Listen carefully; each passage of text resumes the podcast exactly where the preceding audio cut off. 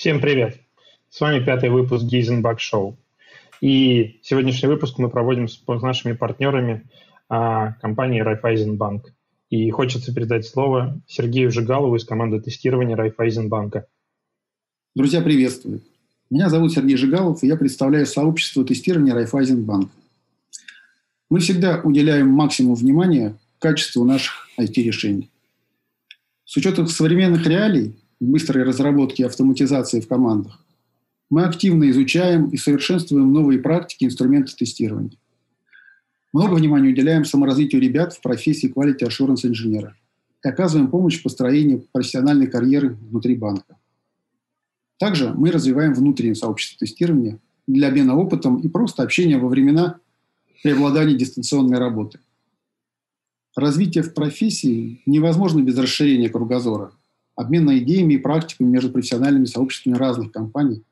Поэтому очень рады поддержать проведение Хейзенбах. Приходите на конференцию, и я уверен, вы в достатке подпитаетесь информацией для размышления и для реализации ваших идей. Спасибо. Приятного и познавательного вам участия в конференции. Да, и мы снова с вами. А, и сегодня в гостях у нас а, Алексей Виноградов из города Дормаген, Германия. Леша, помаши всем ручкой. Дор... Дормаген, привет. Дормаген, правильно. Дормаген. А, Лилия Пилипенко из Токио. Лилия. Всем привет. И Артем Несиаловский, который вот уже смигрировал в Лос-Анджелес. Всем привет. Артем. Да. И тема нашего, сегодня, нашего сегодняшнего выпуска – это миграция тестировщиков. О том, как тестировщики попадают э, жить и работать в другие страны, как им там живет, живется и работается, в чем отличие и в чем их нету между э, российским, постсоветским пространством и всем остальным миром. Так, ребят, расскажите, наверное, пожалуйста, о том, как вы давно работаете за границей и как вы туда попали. Э, не знаю. Леша, давай начнем с тебя.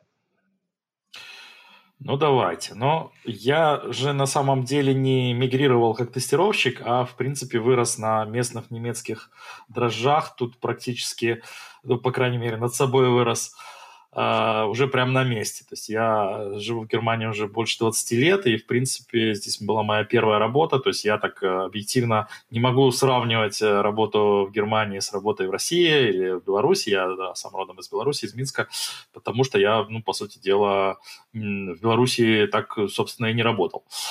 Вот, э, значит, больше 20 лет работаю и начинал свою карьеру программистом тоже больше 20 лет назад. И сейчас вот уже дорос, как я говорю всегда, до тестировщика, то есть все хорошо у меня.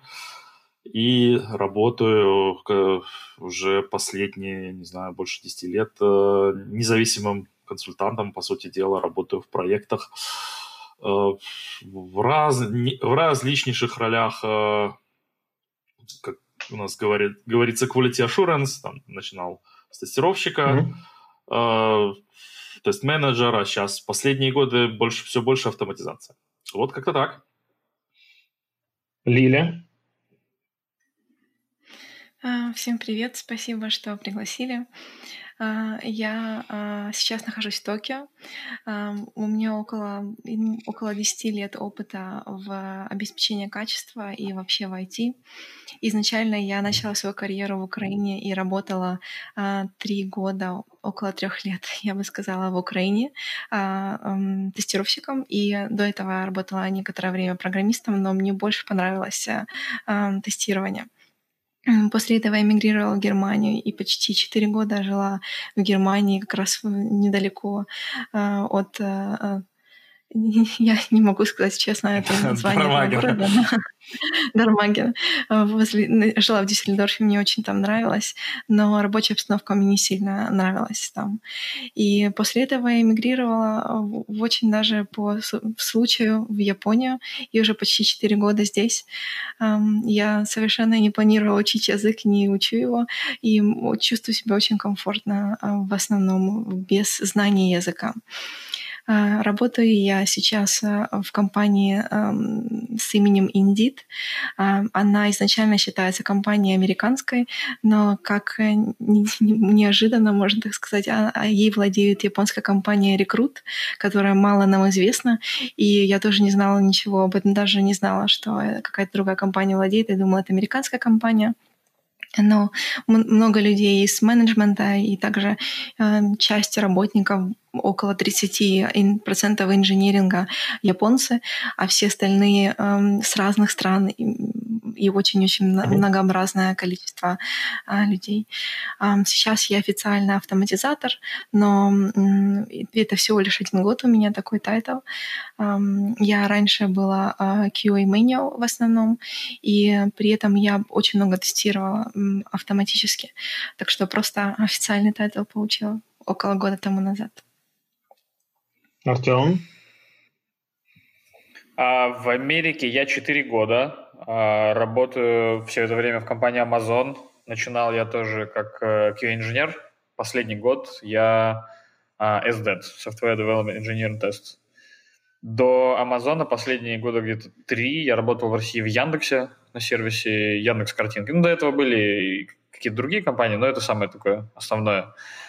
И в Амазоне я работал вот буквально до предыдущих пару месяцев на проекте Amazon Lumberyard, это игровой движок, и совсем недавно переключился на Alexa. Это умная колонка. Наверное, слышали. Угу. Да. Так. Класс. И, наверное, самый главный вопрос, который э, задают люди перед тем, как по попробовать поехать куда-то в другую страну, э, легко ли там вообще найти работу? Ну, то есть, э, мне кажется, что айтишнику сравнительно легко найти работу, ну, плюс-минус в любой стране, да, потому что спрос бешеный сейчас везде. Вот, но, может быть, э, вы расскажете какие-то там свои реалии. Мне вот я сейчас просто очень хочется прям, э, волюнтаристским решением передать слово Лили. Почему? Потому что вот лично для меня э, японский рынок э, и представление того, как, как вообще люди устраиваются на работу, нанимаются на работу в Японии, это черный ящик со змеями. Да, совершенно верно. Я когда сюда ехала, я думала, что я переезжаю на Луну, и у меня было такое ощущение, что это будет ну, просто невероятный шаг в моей жизни.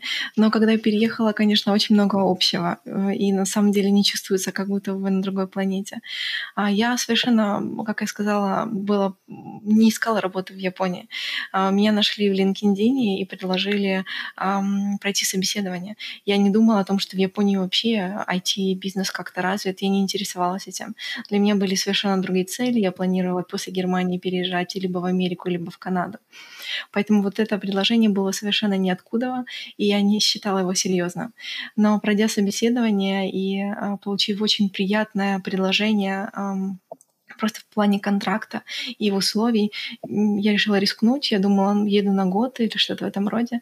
Но когда я приехала, это все-таки более американская компания, и а, я практически как в компании работаю, как в американской компании, с американским стилем, с, с американским а, процессом прохождения интервью. Но а, с моей точки зрения, после вот больше трех лет рынок в Японии не очень хорошо развит IT, и они не очень часто приглашают приглашают людей из-за границы. Но они меняются. С каждым годом Япония меняется, и все больше и больше ищут а, тестировщиков, программистов, проект-менеджеров из-за границы. А, я считаю, что сейчас я уволюсь, например, из Индида, я маловероятно найду такого же уровня компанию. Но все-таки есть какое-то предложение. Я просто хочу сказать, это очень-очень маленькое предложение. И вообще в Японии эм, интервью проходят не так, как мы привыкли к тому, что мы можем подать где-то онлайн, найти э, веб-сайт компании, в которой будет careers а отдел, и можно подать. Э, в Японии очень-очень долгая традиция общаться напрямую с рекрутером и приходить к нему физически со своим резюме. То есть процесс происходит, что люди тоже к компании приходят к рекрутеру, пишут к рекрутеру, а, либо рекрутер их как-то все-таки находит онлайн, например, LinkedIn. Больше других платформ нет как таковых онлайн. И ими мало пользуются японцы. То есть в LinkedIn найти японца почти нереально. Поэтому Indeed занимает эту нишу тут. Но вообще люди идут лично к рекрутеру, и рекрутер с ними ходит на собеседование, что совершенно странно. Мой а, муж подожди, подожди, Смотри, я правильно тебя понимаю, то, что люди э, где-то находят рекрутера, вот прям это человек, который, типа, у него профессия рекрутер, э, приходит к нему с резюме, говорят, «А, найди мне работу, да, он его берет за ручку, в одну ручку резюме, в другую человека, и вот так вот ходит по кругу, типа, вот бумажечка нужен, не нужен. То есть это так выглядит, это не так, как... Похоже. Процесс э, мой муж проходил на software engineering, пытался найти работу здесь. А в конечном итоге стал работать в Indeed. Процесс такой, что идет в большую рекрутинговую компанию, у которой есть лицензия на на рекрутинг. А, предоставляют свое резюме, они дают свои контакты, и они за, на, на заднем плане ищут работу. Может быть, у человека есть какое-то предположение, что он хочет работать в Амазоне или в Гугле, но это решают рекрутеры, если есть возможность, и у них есть контакты с этими компаниями. Потом, когда есть интервью, э, этот рекрутер идет с вами на интервью и сидит на этом интервью. Это просто... Я в шоке была. Инженеринг интервью, one-on-one интервью.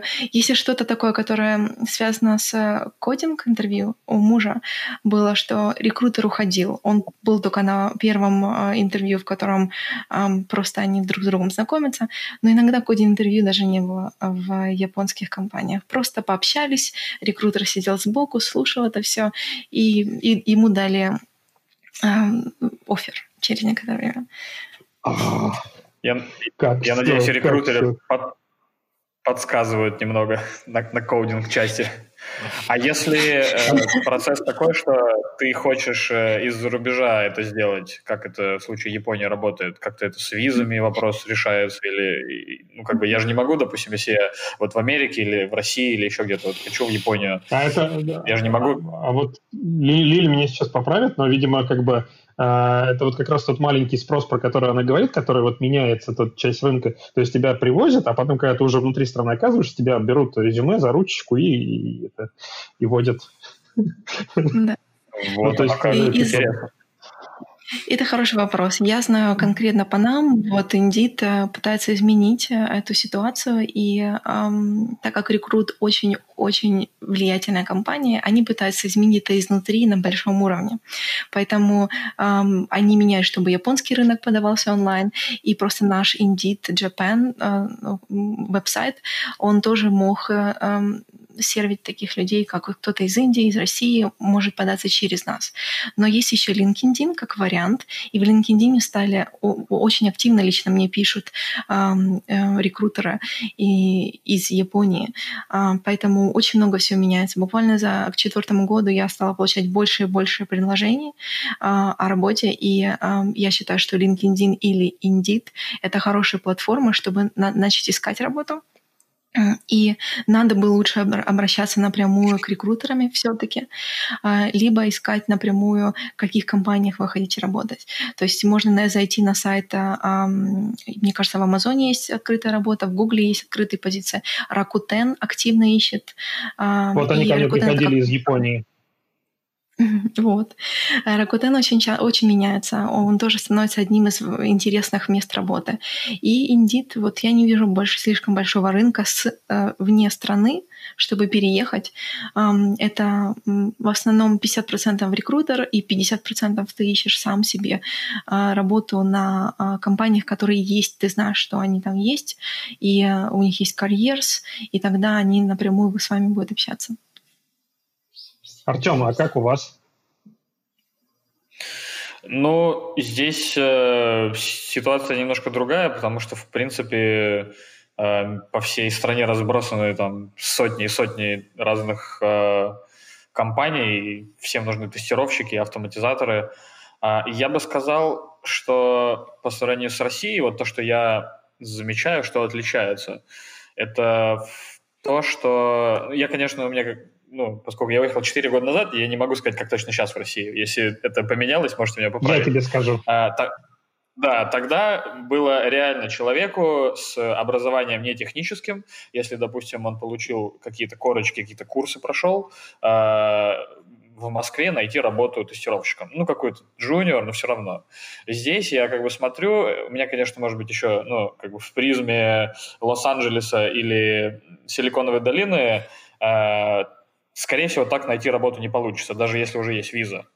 Естественно, если это человек из-за рубежа пытается, у него нет там, ни образования, его так э, вряд ли возьмут, то есть надо как бы с опытом уже приезжать. А, но почти на все джуниор вакансии требуют уже там хотя бы один-два года опыта работы и плюс э, обязательно автоматизация. Угу. Похоже ли сейчас в России или все-таки еще есть э, в Москве, в принципе, ну, какие-то, может быть, маленькие? Слушай, в, малень, в маленьких конторах, которые там развиваются не очень сильно, ну, похоже, да. А в больших компаниях все-таки уже очень много есть э, кейсов с образовательными проектами, да, когда компания э, Яндекс, в частности, Mail.ru Group заходят в институты, делают там какие-то курсы со своими лекторами, да, и готовят людей, которых потом нанимают в качестве стажеров, ну, или как-то еще любые другие формы найма. Я работаю в Тинькофф, мы тоже этим занимаемся, ну, то есть как бы большие игроки, они начинают уже заходить в вузы. Э, надеюсь, скоро пойдем в школы и потом уже в детские сады. Вот. А, Леша, как у вас в Германии нанимают а, людей? Так. И легко ли вообще пока, найти? Пока, пока не забыл, вот про то, что ты рас, только что сейчас рассказал, э, вот такого в Германии, мне кажется, такой тесной работы нету, то есть э, э, крупные компании, конечно, тоже сотрудничают с университетами, но, и, на мой взгляд, идет скорее имиджевый, то есть такой вот у нас, э, типа там, телеком, хорошая компания, идите к нам, или там Deutsche Bank, или там кто угодно, но без э, вот таких вот э, курсов, университетов и всего такого. То есть чисто такой, такая имиджевые вбросы. Э, вот. И первоначально вопрос был, легко ли найти работу, и вопрос, то есть ответ, немецкое хорошее слово есть «яйн», это как бы и да, и нет. То есть мы говорим сейчас в контексте рабо- нахождения работы из, вот именно из-за границы, там из стран бывшего Советского Союза. Это а, значит, в Германии все-таки в большинстве компаний просто нужен для работы немецкий язык. Да? Поэтому если у вас есть немецкий язык, то у вас очень хорошие шансы найти работу за границей. Конечно, тоже, те же, то же самое, что сказал Артем, э, не, не новичка, конечно же, а уже с опытом работы. Вот. А если у вас только английский, то, в принципе, значит, есть огромный город Берлин, с одной стороны, где очень много, где-то как бы гнездо интернациональных компаний, а, и сейчас говорят, что второй хотспот, то есть это, это редкое применение слова, сейчас чаще с ковидом применяется хотспот, но вот второй хотспот, который растет, э, это Мюнхен, где в последнее время растет количество компаний, которые работают вот на, реально на английском языке. А по всей остальной Германии это скорее точечно. То есть где-то, да, ну, практически в любом месте где-то будет компания, где сидит там интернациональная команда и э, вот, легко найти работу. То есть, в принципе, очень такое серьезное ограничение – это знание языка, потому что из э, бывших стран СНГ практически никто не знает немецкий язык на достаточном уровне, кроме выпускников э, Иньяза, которые часто не знают э, там программирования или тестирования на достаточном уровне. То есть есть такой, есть такой момент. Вот.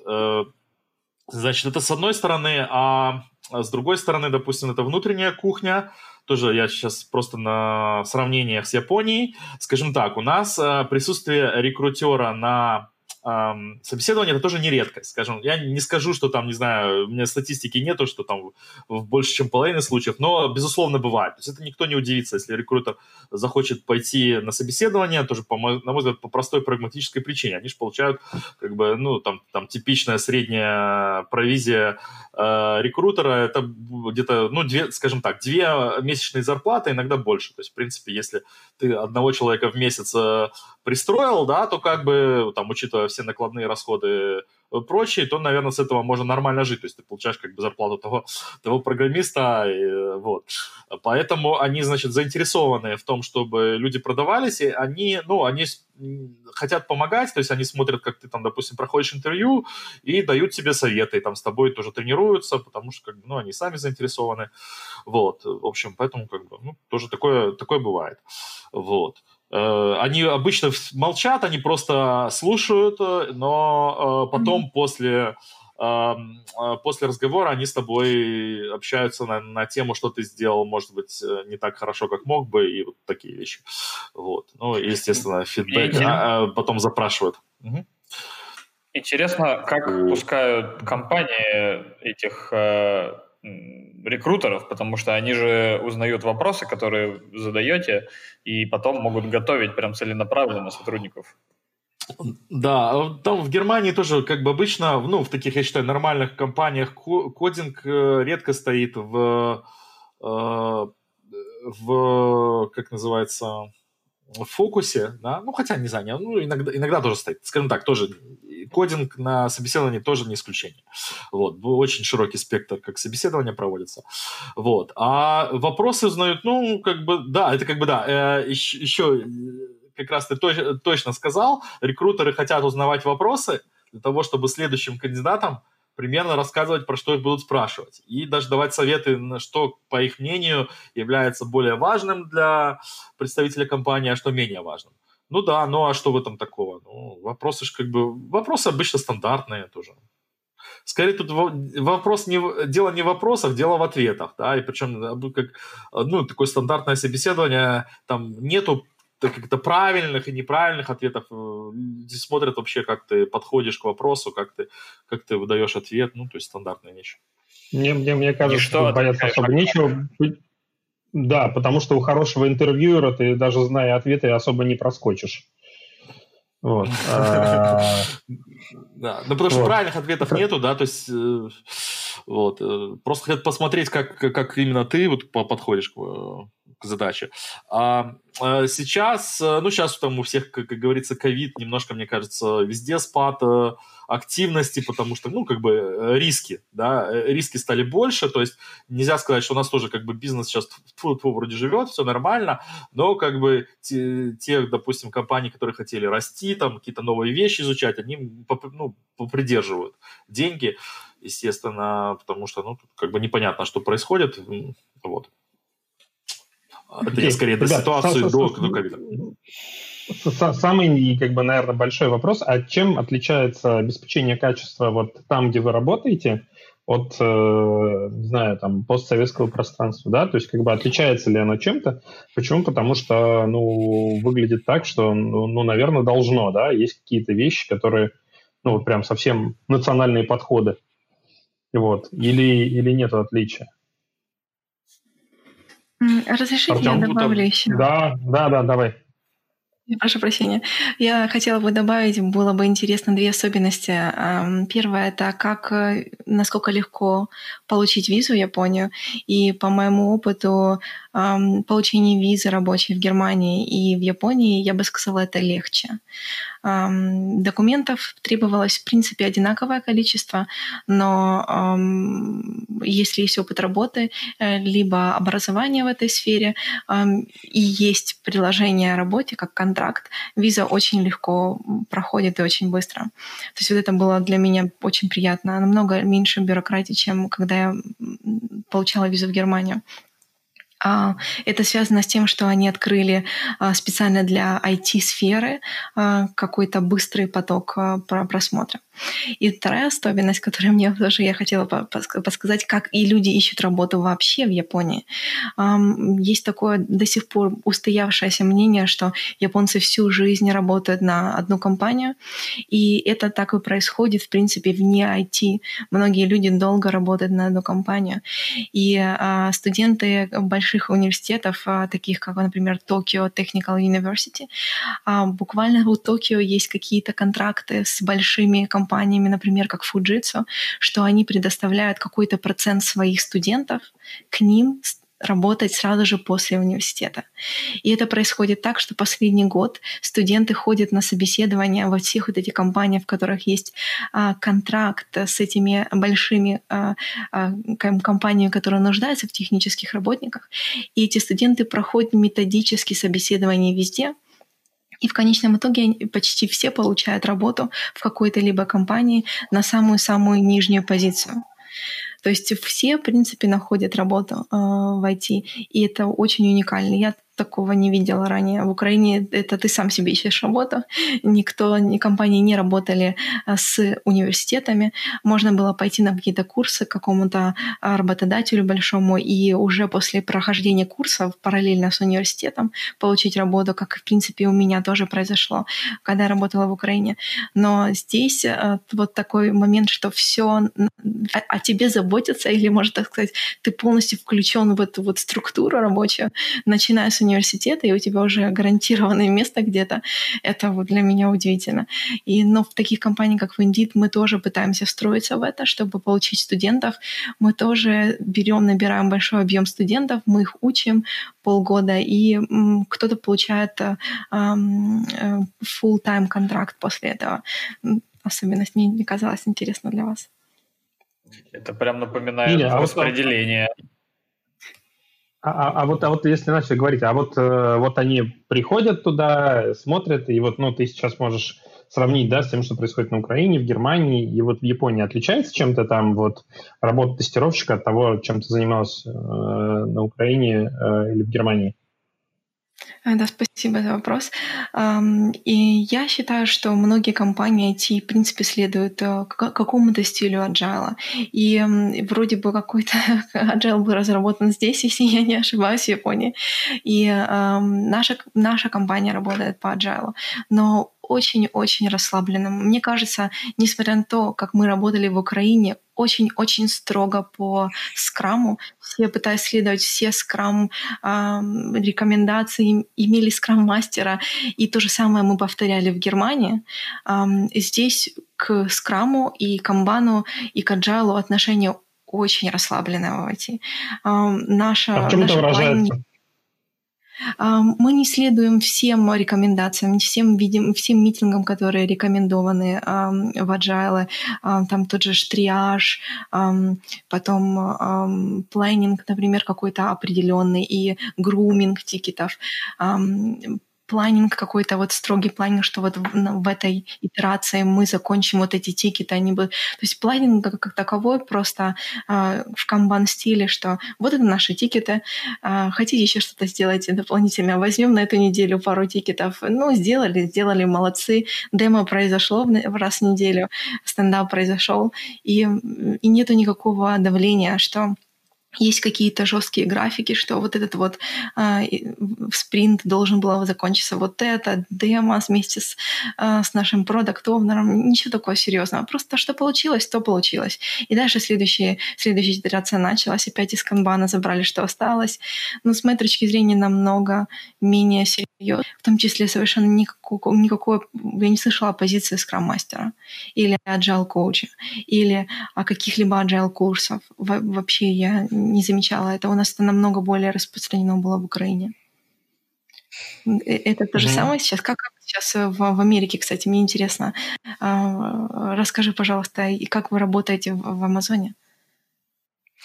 Я бы сказал, э, что это один из тех вопросов, которые можно сказать, что тяжело найти какие-то отличия по той простой причине, что очень сильно отличается от компании к компании. То есть у меня даже внутри Амазона там две, моя предыдущая команда и моя текущая совершенно другие процессы.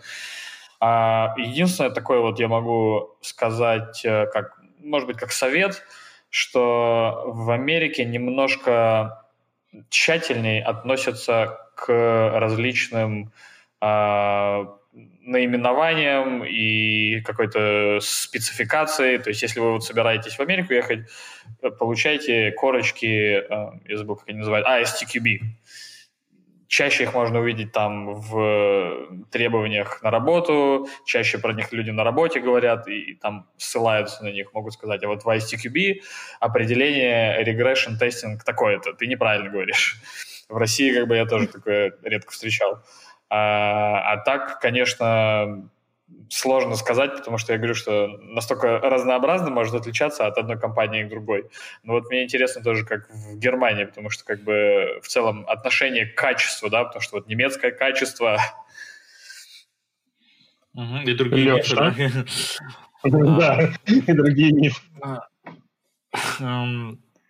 Нет, ну да, я тоже присоединюсь к Артему, скажу, э, что тоже очень сильно зависит от компании компании, как раз э, довольно во многих компаниях э, делал проекты.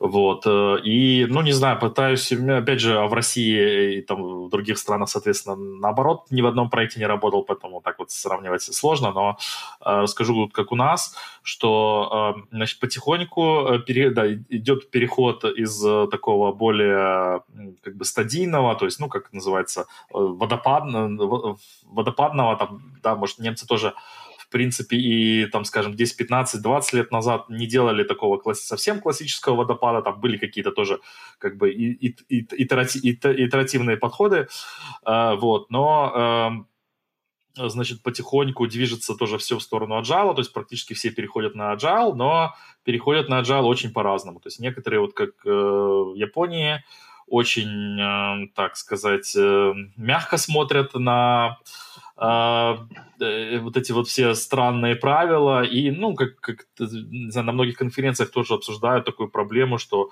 многие люди просто не хотят меняться, они хотят новые названия, новые как бы надписи на, не знаю, своих кабинетах, но не хотят менять особо процессы, поэтому они как бы типичный статус-митинг называют там daily stand начинают называть daily стендапов, ничего по сути не меняется, да, и как бы, ну, там, да, раз в две недели какие-то пытаются, пытаются подвести где-то черту, но не сильно меняется внутри, то есть все еще есть очень, очень такое глубокое разделение между э, там, допустим, тоже программистами, тестировщиками, бизнесом, да. Ну и опять же, это э, очень такой, тоже очень широкий спектр, то есть есть компании, в которые, наверное, очень продвинуты, в которых уже очень agile на таком э, солидном уровне применяется, где действительно команда вот понимает и выполняет задачи как следует, и с бизнесом очень хорошие коммуникации, а есть э, такое, где все не очень, то есть и все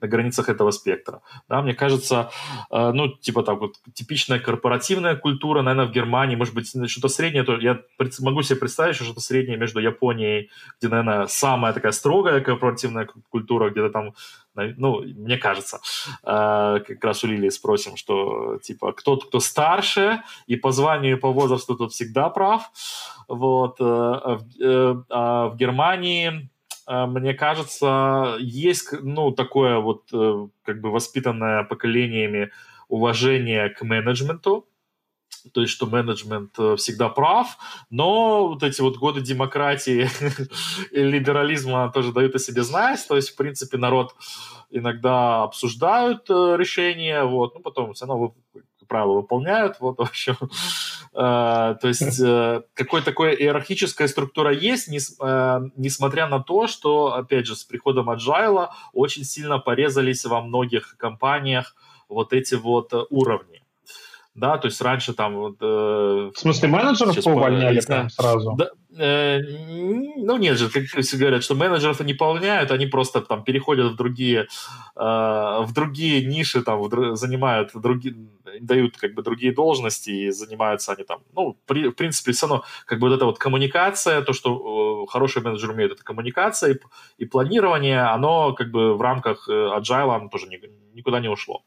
Вот, и там сейчас э, вспомнил пародийный, ну, какой-то как бы комедийный там аудиосериал, где про полицейских, где, значит, там структура есть шеф, у этого шефа есть, там всего четыре человека, у этого шефа есть как бы подчиненные, у того подчиненного есть э, свой подчиненный, вот, и, по-моему, ну, там, по-моему, четвертого уровня уже нету, но вот как- как-то вот так вот, да, и они, значит, там иногда в диалогах тоже общаются, там, типа, сидят в одном кабинете, и так по иерархически друг друга это такая пародия на такое немецкое корпоративное общество, а э, сейчас тоже ну, тренд идет, тенденция о том, что количество уровней э, снижается, то есть во многих средних и небольших компаниях, там, как это называется, Э, плоская иерархия, да, вот. Но э, в крупных концернах все еще там очень такие, как называется, развесистые э, э, орго, орго-чарты, где там начальник отдела, начальник, э, там, не знаю, подразделения и такое все. Вот. И, в общем, э, в принципе, с, пос, как, ну, послушание, как бы э, на, то, что начальник сверху решает, что мы будем делать, а мы уже там в силу наших возможностей выполняем. Вот, то есть в Германии такое довольно, нормально, типично. Вот. Ну, тоже спектр, опять же, очень широкий. То есть если вы видали это по-другому, никак я, меня не удивит, потому что есть все. Mm-hmm. Большая страна. Mm-hmm. Окей, мы Про поговорили уже да, поговорили частично. Лиль, ты хочешь что-то сказать, да? Про Японию? Да, я хотела добавить, что как раз спрашивали про Японию. Я действительно тоже работаю в очень уникальной компании. Мы все таки с американским стилем, и я напрямую могу говорить больше, даже чем я могла говорить своему менеджеру в Германии, который, может быть, обижался даже на меня, то, что я ему говорю все, что я думаю, и, как, и какое качество у нас в компании тоже. Он, он как-то очень обижался, когда я напрямую говорила, что вот эти, эти, эти создают баги, надо что-то с ними делать. Но здесь э, мне очень нравится это. Хочу сказать, что Indeed очень уникален в этом плане. Тот же Rakuten, он хоть и меняется и сделал английский язык своим главным языком в общении в компании, а, у них все еще очень сильная иерархия. И поэтому изменить что-то и напрямую так боссу говорить, э, что что-то не нравится, это все еще очень, очень все по-японски. И чем более японская компания, тем более по-японски там, в котором, да, шеф самый прав, и в том числе шеф, возможно, не будет даже слушать, что ты говоришь. Прекрасный пример моя подруга, которая работала в Indeed и ушла сейчас из Indeed в консалтинговую компанию, говорила, что до Indeed она работала в компании, где у нее идеальный японский, то есть очень высокий уровень японского, но когда она была на митинге со своим боссом, и был кто-то еще, кто был э, немножечко выше ее по, э, по э, уровню и немножко дольше был в компании, когда она делала презентацию, вопросы задавал босс ее как говорится, ее сэмпаю или да, сэмпай, правильно? То есть тот, который немножечко выше ее. Хотя, а хотя она делала презентацию, и можно было напрямую у нее задавать вопросы. И он не спрашивал, как она, что она именно говорит, потому что было все понятно. Просто вопросы шли как через прокси, через человека, который немножко выше ее по рейтингу, ну, по, по а, даже, не, даже не по тайтлу, а просто по количеству времени, проведенного в компании. И она очень обижалась на это. Но вот такая вот культура.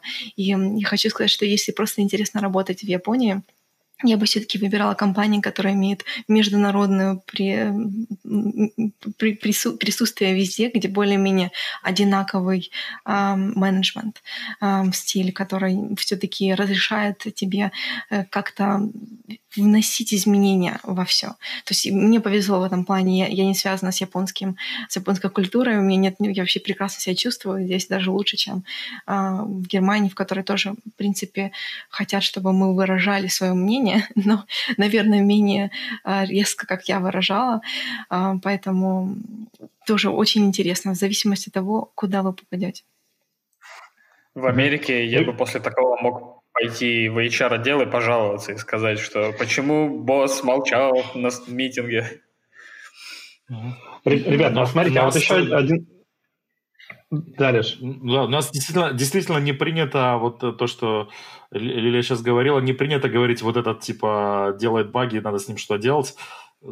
Так нельзя, не, надо э, просто сказать, вот у нас есть баги, да, надо что-то с багами делать, вот так, так можно, да. А, ну, как бы э, про, вот именно на людей переводить скорее действительно могут косо посмотреть, не поймут.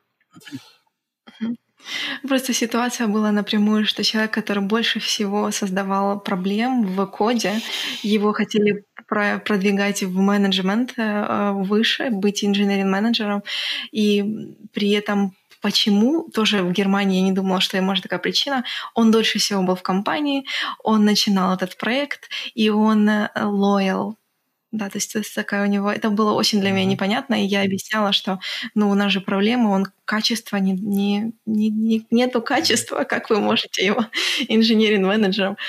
Очень обиделся. Ну, я думал, что это по всему миру такая, как бы, да, если кто, кто, кто не умеет программировать, идет в менеджмент. Да?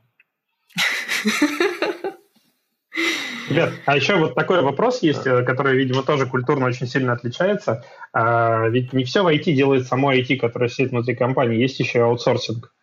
И я вот просто вижу на примере даже российской действительности, что соотношение, оно ну, неоднозначное, в общем-то. Как бы кто-то очень любит пользоваться услугами аутсорсеров, подрядчиками, аутстафить просто кого-то. А где-то с этим вообще, ну, прям очень-очень тяжело и трудно. А как, как у вас, вот, Леш, как у вас в Германии с аутсорсингом?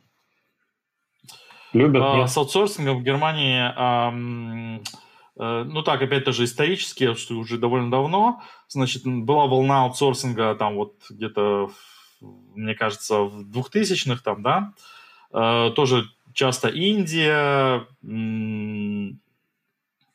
что еще, да, ну не знаю, да, ну тоже Восточная Европа. А, и получился, ну, как бы, опять же, кру- очень крупные компании, типа там Deutsche Bank, Vodafone, я, так, я чисто к, к примеру говорю, я на самом деле не знаю, кто, кто куда, они заключали договора тоже в, таки, в крупных, то есть они там брали, там, не знаю, тысячу человек э, из, э, из аутсорсинговой компании, или там, ну, вернее, передавали как-то эти, эти дела, да, и, в принципе, это работало плохо, и поэтому сейчас какой-то такой есть э, э, настороженность к аутсорсингу, да, то есть, опять же, э, нельзя сказать, что аутсорсинг идет плохо, то есть, опять, у многих, у многих компаний есть удачные команды в очень разных странах, там, в последних компаниях был там даже во Вьетнаме была у них команда, Вьетнаме, там, в странах Восточной Европы, часто страны СНГ, вот, типа, небольшие и, ну, небольшие солидные команды, это как бы бывает, да,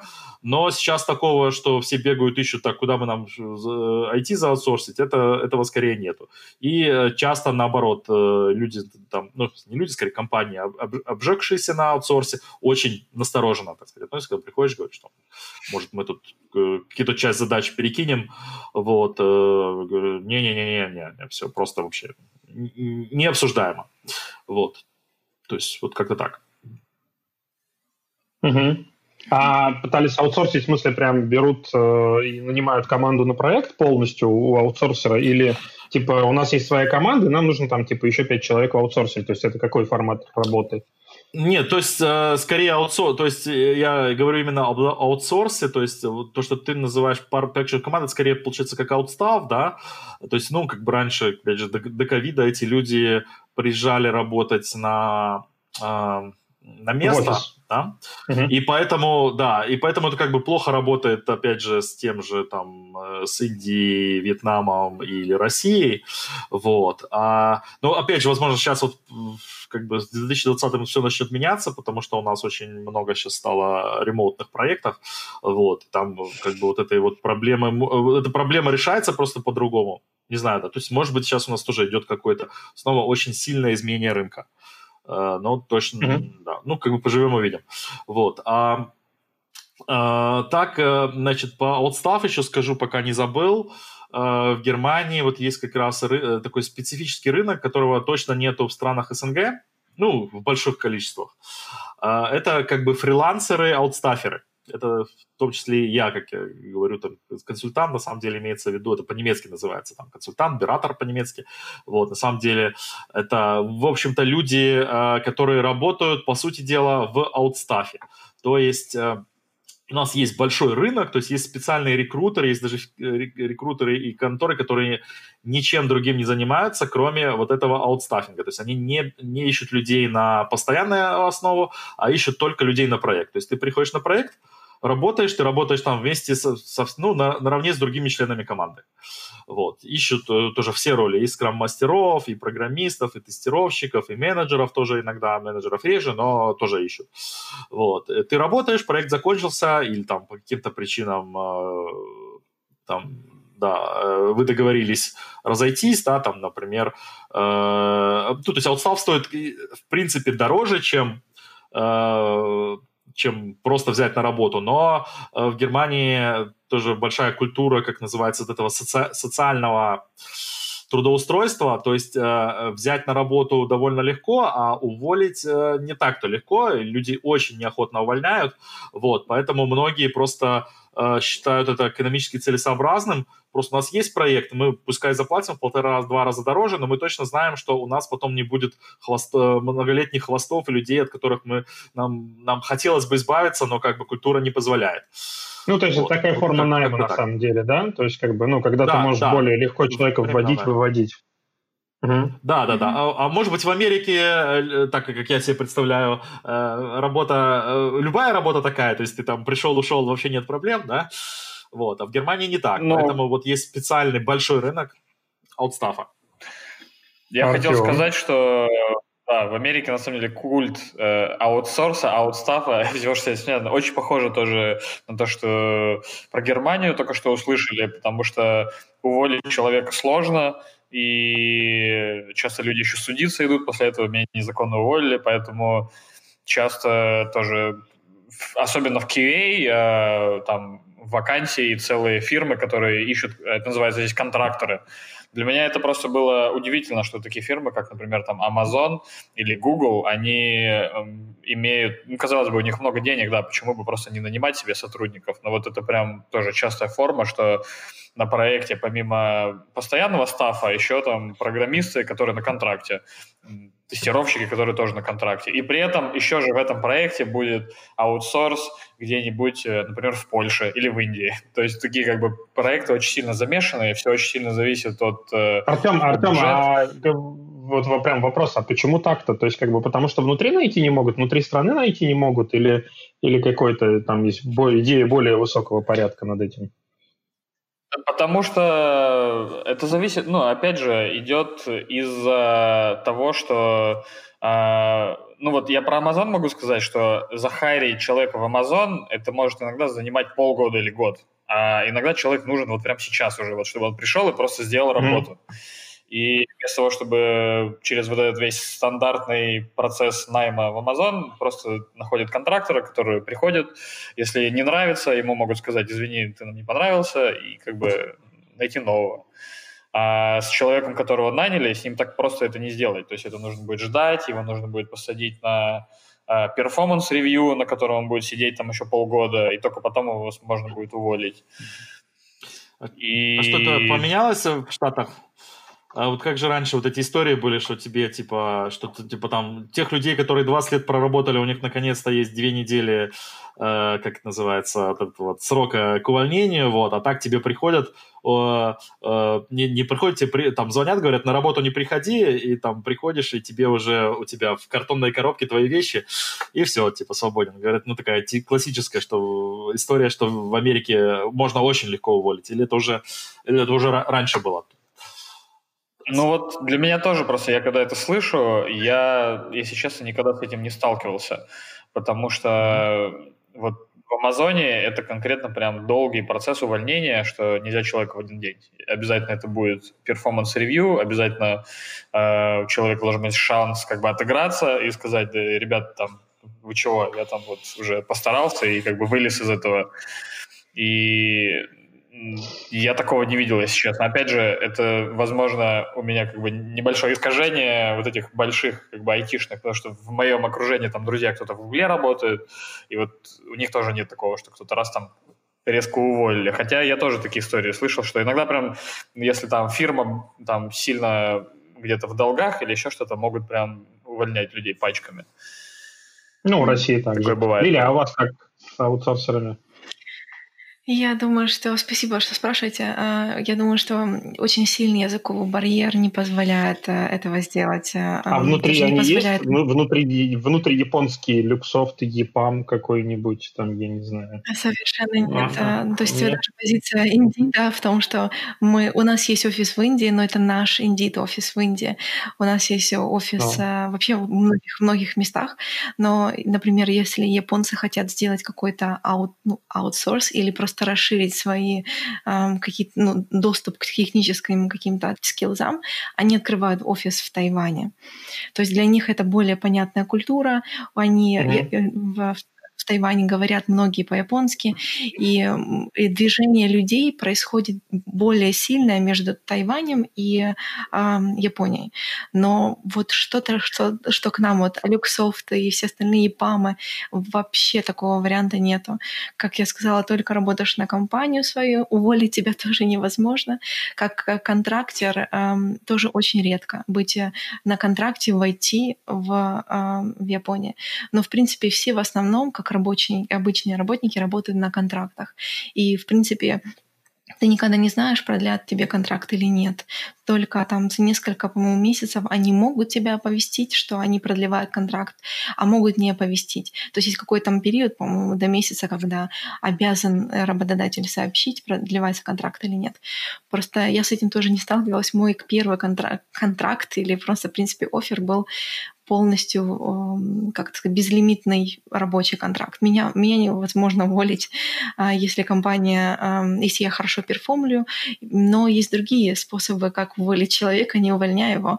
В Японии есть и вполне эм, легально это переводить его на ниже, ниже, ниже уровни, менять его позицию. И это, то есть, э, когда компании начинают закрываться, и даже не IT и меняют, э, то есть становятся работники, зарплата уменьшается, бонусов нету, и просто, в принципе, они ждут, когда люди сами уйдут, если такая ситуация. Но тоже я хочу сказать, что это Okay. Да. Э, я когда-то слышала, что в Германии было такое, если тебя хотят уволить, тебя посадят возле двери. Я не знаю, это правда или нет, какое такое выражение было. В Японии не так. Тебе, по-моему, уменьшат твою позицию. Шуточка, да. А, и я бы сказала... Стул? Может быть. У нас у всех забрали стулья сейчас. Индик вышел на permanent work from home, у нас нет стульев, поэтому э, и не будет, ну, наверное, будет, я шучу, конечно, люди будут возвращаться в офис, как те, кто хотят, но многие компании в Японии начали переходить на ремонт, и как таковых стульев действительно отбирают. Ребят, ребят, смотрите, у нас еще есть несколько интересных вопросов, на которые, с которыми хочется продискутировать, и какие тоже не хочется оставлять, поэтому я сейчас предлагаю вам вот э, напрягитесь, подумайте, и, не знаю, там в минимальном количестве пунктов, там типа каждый пункт одна короткая фраза, опишите процесс найма вот в каждой стране. То есть просто, почему? Потому что мы уже это затрагивали частично, если в это углубляться, мы просто не успеем, а время эфира у нас ограничено, поэтому э, Артем, там, я не знаю, пять шагов, как нанимают в Amazon. Через что нужно пройти человеку? Или 10, я не знаю. В Amazon это вообще отдельный процесс. Э, я бы сказал, основные пункты – это, естественно, технические знания, э, то есть ну, навыки по тестированию, программированию – и второй большой такой блок – это лидерские качества. То есть насколько человек ответственный, брал ответственность в своих проектах, насколько он был инициативен, насколько он был адвокатом э, своих пользователей, насколько он э, умел э, хорошо общаться с своей командой. То есть такие лидерские софт-скиллы. такие две большие группы. Но, но найм выглядит стандартно, то есть как бы с тобой связывается рекрутер, там как-то техническое интервью, там может быть несколько раундов, потом софт-скиллы, и потом офер. Сначала а, собеседование по телефону, а, если это программир, программист, то будет э, как бы ну, уже по телефону, но при этом надо будет код писать, короче, через браузер. А потом mm-hmm. стандартно один день, там будет пять сессий, э, и, и обед, который вроде как не интервью, но на самом деле тоже там они э, смотрят, mm-hmm. насколько человек там общается, насколько он интересный и так далее. А потом офер. Э, как я сказала, давайте сейчас э, это те, кто хочет вне Японии найти работу, естественно. Надо сделать два, два шага. Первый шаг — найти хорошего рекрутера в Японии, который бы говорил по-английски. LinkedIn в пользу, серьезно, очень много вариантов. Второй шаг — начать искать компании, которые имеют представитель, представительство в Японии. Примеры Rakuten, Indeed, э, Amazon и Google вот те, которые я точно знаю, заходить на их сайты и смотреть, если у них открыта позиция. Процесс собеседования, так как мы из-за границы, будет все равно отличаться от того, что японцы были, проходили на эту позицию. Например, Rakuten несколько шагов э, устное собеседование, какой-то там IQ-тест они почему-то дают, это их новая, новый, э, новая такая фича. И после этого э, несколько раундов, которые они вам посчитают, все ремонтно.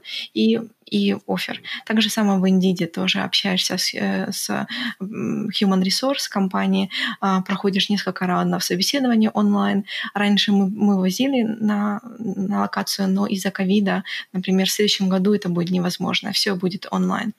И после прохождения технических собеседований очень много смотрят на то, как вы хорошо понимаете бизнес, как вы хорошо понимаете, как вы можете, как тестировщики, улучшить э, качество и у, улучшить э, то, как ваши юзеры будут э, использовать этим сайтов.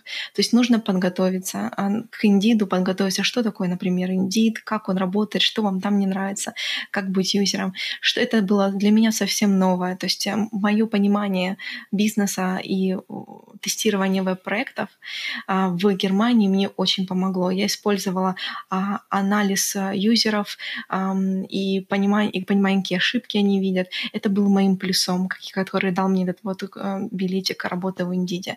И мне кажется, это будет большим плюсом в другие большие конторы. Если говорить про очень японскую компанию, и может быть интересно работать в очень японской компании, там будет очень простое интервью в основном. В основном просто, что вы хороший человек, с вами пообщались, интересное резюме, и в принципе так, так и будет закончено. Очень простые интервью в обычных японских компаниях. Так что я думаю, стоит попробовать. А, по поводу скиллов, э, я хотела сказать, что, в принципе, если есть некоторый опыт, не обязательно образование в этой сфере, не обязательно компьютер-сайенс, не обязательно программирование. Manual QA очень-очень а, востребованы. Мне пишут постоянно с такими реквайрментами, не обязательно автоматизировать. Вот быстренько постаралась рассказать. Леша? Угу. Окей, значит, ну, технические. Э, сейчас программа называется Blue Card, голубая карта. То есть вам для этого нужно будет высшее образование, в, иметь законченное высшее образование и, ну, по сути дела, или иметь контракт, или вы можете на полгода приехать, э, на срок до полугода приехать в Германию искать работу.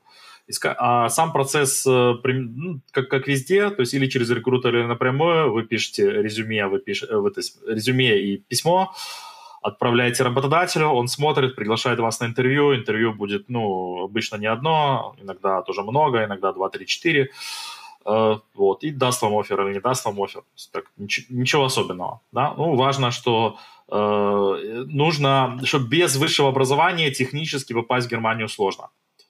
Можно, там есть какие-то исключения, но сложнее. Вот. Ну, там документы, пакет документов, ничего особенного. Приготовил, перевел, сдал. Я еще Хорошо, ребят, хочу смотрите. повторить, что... Да, да. Прошу прощения, что э, в визе, реквайрменты визе рабочей в Японии не требуется образование в этой сфере, но требуется соответствующая работа в этой сфере. То есть, например, три года работы будет считаться, что практически вы были в университете. Так что mm-hmm. этого такого реквайрмента нет для визы. Да, высшее образование именно в инженерии или в IT в Германии. Угу. Угу. Смотрите, у нас есть очень, э, наверное, плюс-минус везде выглядит офисы одинаково в разных странах. Ну, не знаю, может быть, Япония отличается, но вот там э, я был в европейских офисах, был в американских офисах, ну, плюс-минус то же самое, что в России. А, у всех одинаковые макбуки, стулья, столы, пока мы еще все сидели по офисам.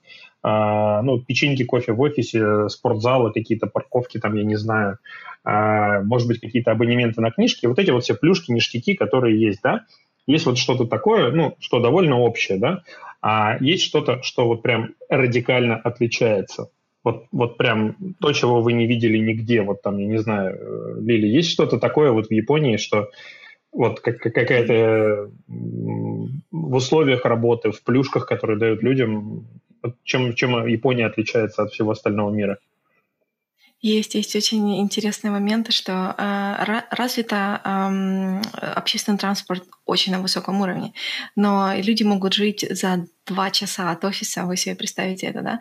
И проезд стоит очень дорого.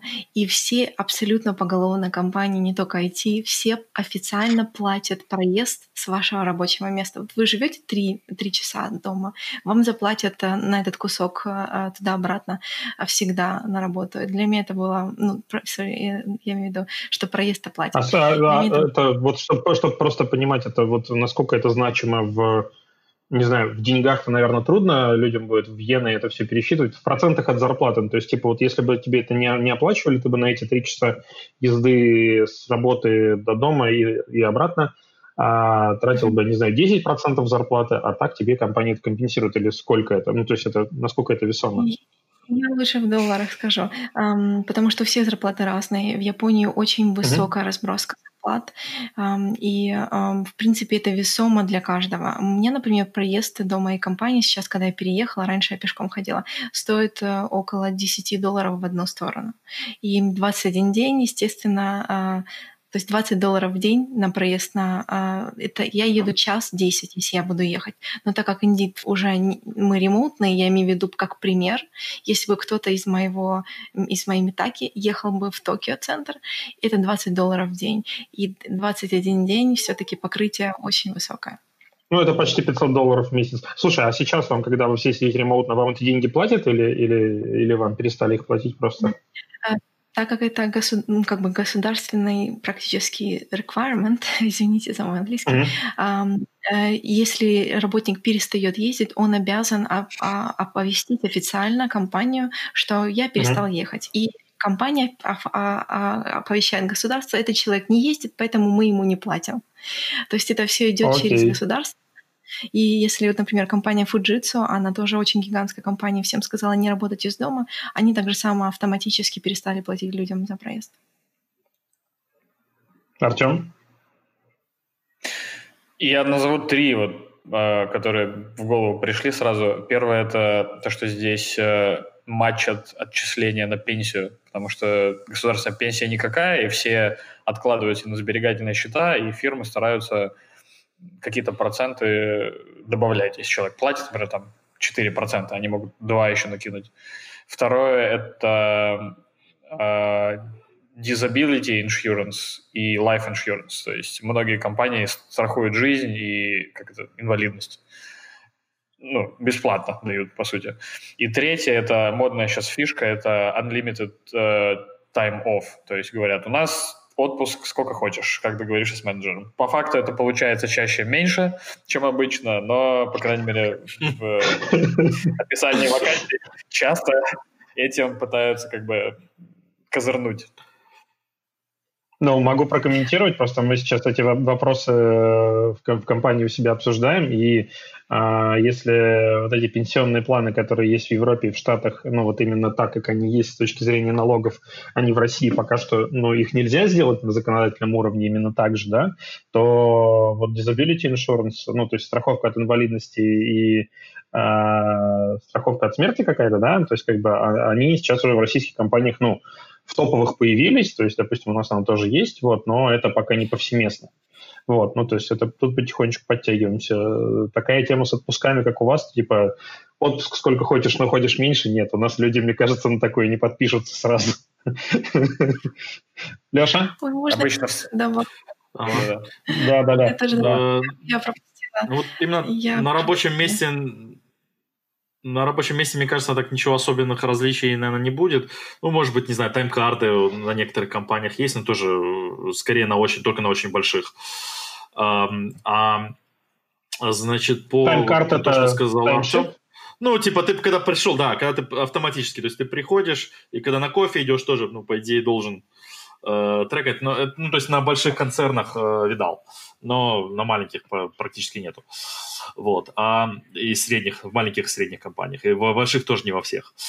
А, э, Значит, по страховке, так, э, ну, Гер, Германия как раз этим давно известно и славится.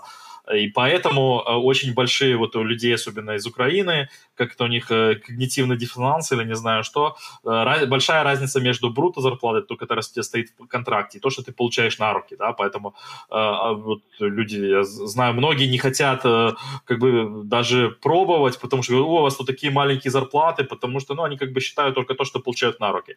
А на самом деле вот эти выплаты от работодателя, которые заносят тебе в пенсионный фонд, фонд по безработице, это по сумме сумме это очень, это, э, это медицинская страховка, это очень большие деньги в сумме, это там часто треть, треть зарплаты, вот, и они, в принципе, они, как бы, если ты смотришь, не смотришь, э, как бы, только на ближайший год-два, а смотришь это в долгосрочной перспективе, это такие же, такие же деньги, которые ты недополучаешь там в России и Украине, это твоя, твоя пенсия, которую ты потом, о которой потом ты как-то, наверное, будешь думать, вот, а здесь, ну, автоматически э, оно получается, или твоя медицинская страховка.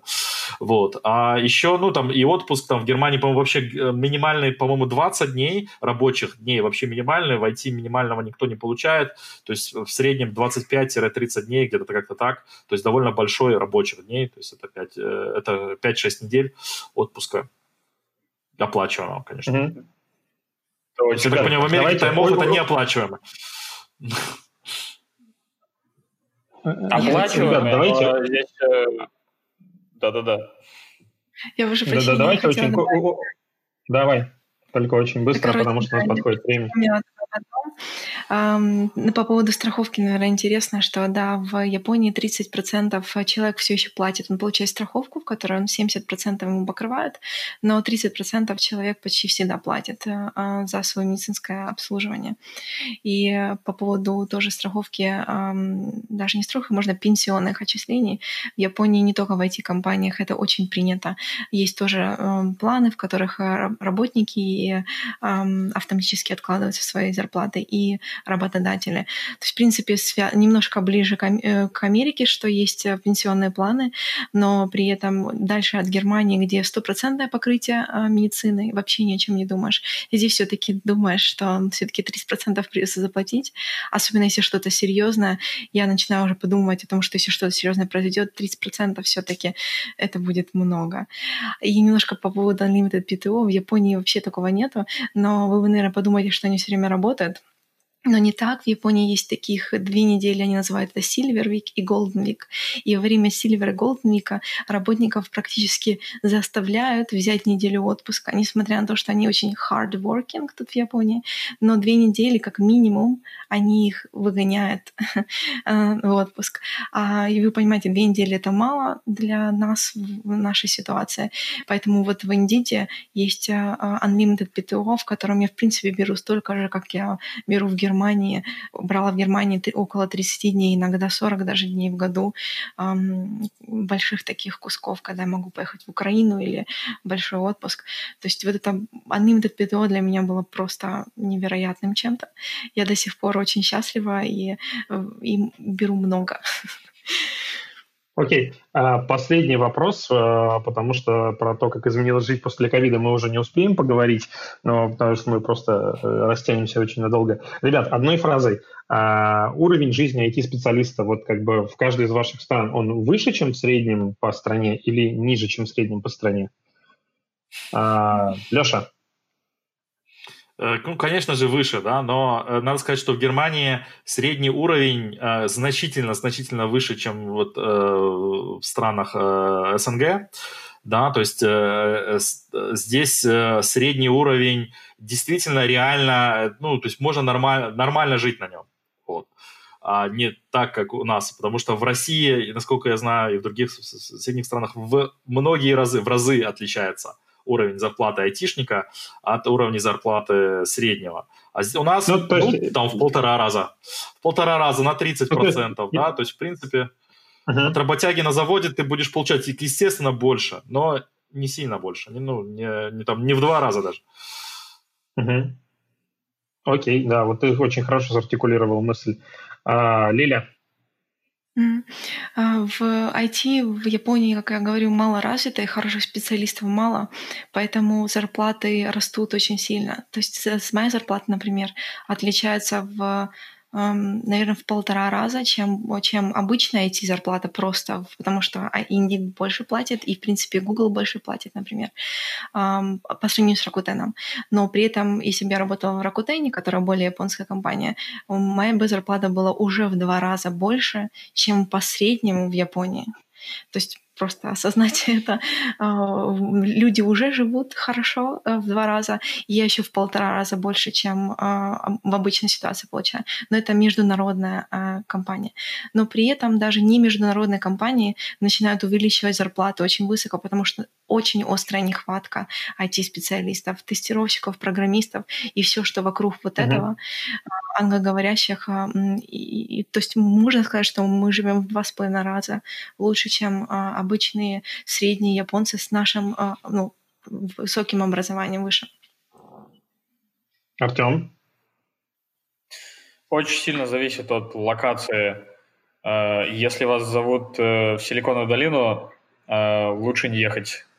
В том плане, что очень все остальное настолько дорого, что там, не знаю, простой работник, не знаю, рабочий где-нибудь в Техасе будет жить лучше, чем человек в Силиконовой долине. Э, ну, не в топовой, может быть, фирме, а в какой-нибудь средней, в каком-то стартапе. Ну и как бы в целом очень неоднородно, потому что очень много профессий, таких каких неожиданных, ну, для России. Например, врачи могут получать в два, в три раза больше программистов. Или адвокаты. Или рабочие, которые состоят в каких-то Э, адских профсоюзах, типа э, какие-нибудь редкие грузчики, которые грузят там только какой-то определенный груз на корабли. Докер. Поэтому тут, да, докеры. А, а, хорошо, а, как, а куда ехать-то работать правильно в Штаты? То есть не в долину, а куда? А, ну, то есть Хьюстон, Нью-Йорк? В Техас, в, Техас, uh-huh. в Остин и ехать в Вашингтон, в Сиэтл. Uh-huh. Понятно. То есть там, там как-то будет ну, получше.